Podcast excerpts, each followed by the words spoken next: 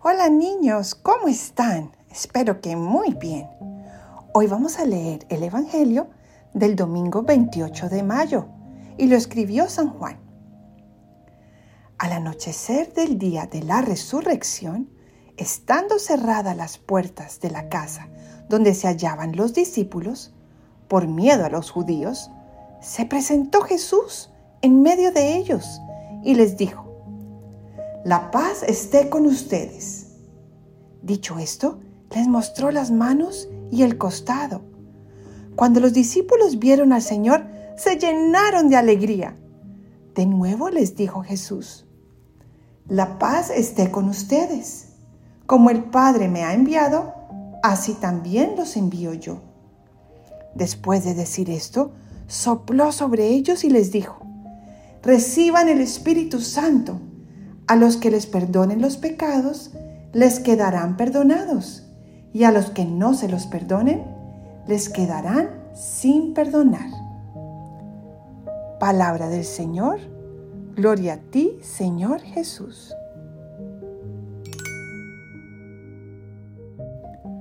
Ven Espíritu Santo e ilumínanos para entender lo que nos quieres enseñar con este Evangelio.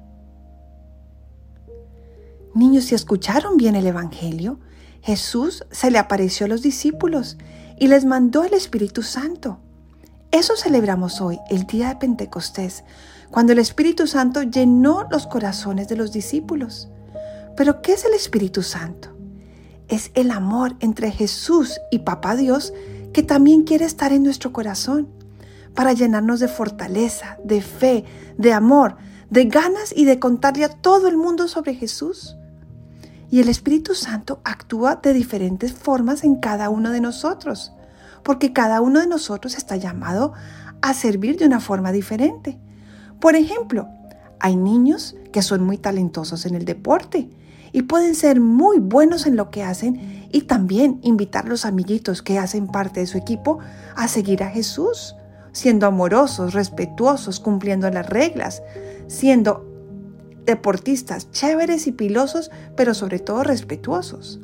Hay niños que son muy buenos para tocar música, piano, violín, flauta, y con su música pueden alegrar los corazones de otras personas y sacarles una sonrisa, algo muy importante.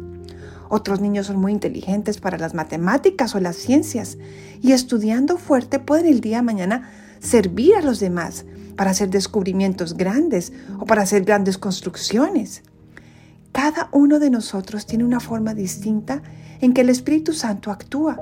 ¿Para qué? Para dar a conocer a Jesús a los demás, para servirlos, para quererlos. Y cada uno es distinto, único, porque Dios nos pensó como seres únicos e irrepetibles, que le sirvamos a Él y lo amemos y seremos muy felices.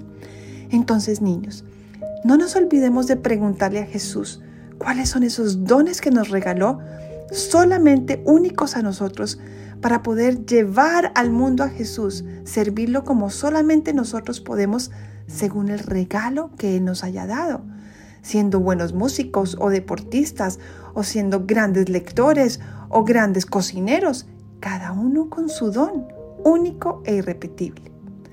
Bueno niños, los quiero mucho, mucho y démosle gracias a Jesús por el Espíritu Santo. Un abrazo.